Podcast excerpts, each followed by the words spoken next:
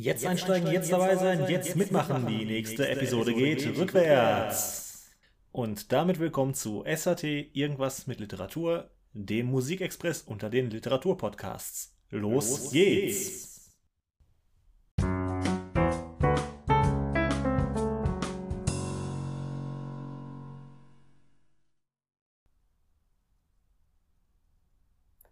Nach diesem etwas albernen Intro kommen wir nun zum eigentlichen Kern der Episode.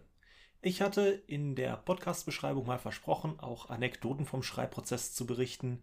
Das werde ich heute tun. Und nachdem wir letzte Woche bereits die Neuerung im Podcast hatten, dass ich zum ersten Mal einen Fremdtext vorgestellt habe, geht es in diesem in dieser Episode direkt mit der nächsten Neuerung weiter. Und zwar werde ich heute nicht vorlesen, sondern einfach mal frei ins Mikrofon sprechen ob das im Ergebnis dann besser oder schlechter ist, als wenn ich einen Text vorlese, werden wir dann sehen.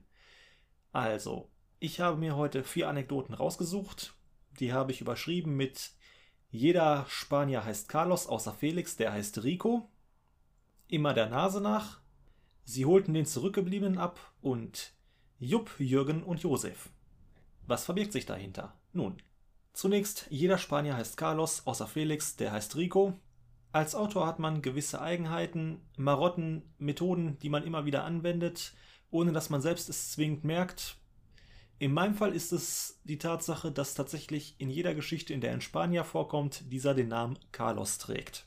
Das ist mir selbst aufgefallen, als ich eine andere alte Geschichte von mir wieder gelesen habe und darin Carlos auftauchte und ich dachte, Moment, der ist doch in einer ganz anderen Geschichte. Da ist dann der Groschen gefallen. Ja, jeder Spanier heißt Carlos bei mir. Das ist halt so. Naja, kann man nicht ändern. Nachdem mir das aufgefallen ist, habe ich in meinem Buch den Carlos direkt umbenannt, und zwar in Rico. Dummerweise habe ich zwischendurch vergessen, dass ich ihn Rico genannt habe und dann mit Felix weitergemacht. Das fiel dann erst meinem Lektor auf, der freundlich neben die Figur schrieb, wer ist denn jetzt Felix? Ja, äh, da fiel das dann auf. Gut. Kann man jetzt lustig finden oder auch nicht, ich weiß es nicht. Generell möchte ich an dieser Stelle erwähnen, wenn ich eine Literaturlesung mache und das Ganze vor Publikum, dann sind diese Anekdoten deutlich unterhaltsamer, als wenn ich das jetzt hier ins Mikrofon erzähle. Aber aufgrund der aktuellen Situation lässt es sich nicht anders gestalten. Und wie gesagt, ich hatte versprochen, in diesem Podcast auch einige Anekdoten vorzutragen. Da müssen wir jetzt mit leben. Ja, wo geht die Reise überhaupt hin, beziehungsweise immer der Nase nach? Der eine oder andere, der sich mit meinen literarischen Werken etwas näher beschäftigt hat, wird festgestellt haben, mein erstes Buch heißt Schamlos und erzählt die Geschichte von drei jungen Leuten, die sich auf einem Urlaubstrip auf der Ferieninsel Mallorca befinden. Das ist auch das, was auf dem Klappentext steht, nur dummerweise stand es nicht im Buch. Weil für mich als Autor es so selbstverständlich war, dass das Ganze auf Mallorca spielt, dass ich es einfach nicht erwähnt habe. Und auch meine Lektoren wussten genau, worum es in dem Buch geht, deswegen fiel das auch denen nicht auf. Und tatsächlich zwei Abende bevor das Buch in den Druck ging, kriegte ich dann noch einen Anruf, in dem es hieß, sag mal, willst du nicht in dem Buch auch mal erwähnen, wo es überhaupt hingeht? Deswegen habe ich das dann noch schnell mit eingebastelt, sonst wäre tatsächlich der einzige Moment, in dem erwähnt wird, wohin es in diesem Buch geht, das Cover. Äh, an dieser Stelle möchte ich übrigens erwähnen, falls ihr jetzt mit dem Gedanken spielt, euch das Buch zu kaufen, es ist ein sehr pubertärer Humor und die eigentliche Zielgruppe für dieses Buch sind Leserinnen und Leser zwischen, sagen wir mal, 13 und 20 Jahren. Wenn ihr also einen sehr pubertären Humor habt, kann das Buch was für euch sein. Ansonsten wird es euch höchstwahrscheinlich nicht gefallen. Das nur als kleiner Hinweis. Selbstverständlich findet ihr einen Amazon-Link für dieses Buch in der Episodenbeschreibung. Wenn ihr reingucken wollt, ich würde mich freuen. Sie holten den Zurückgebliebenen ab. Ja, das ist ein schönes Beispiel für Wortwahl beim Schreiben. Die Handlung ist die, dass ein Koffer erst stehen gelassen wurde und dann später abgeholt werden sollte. Und sie holten den zurückgebliebenen Koffer ab. Koffer konnte ich in dem Fall weglassen, weil es im Satz davor erst erwähnt worden ist. Also schrieb ich nur, sie holten den zurückgebliebenen ab.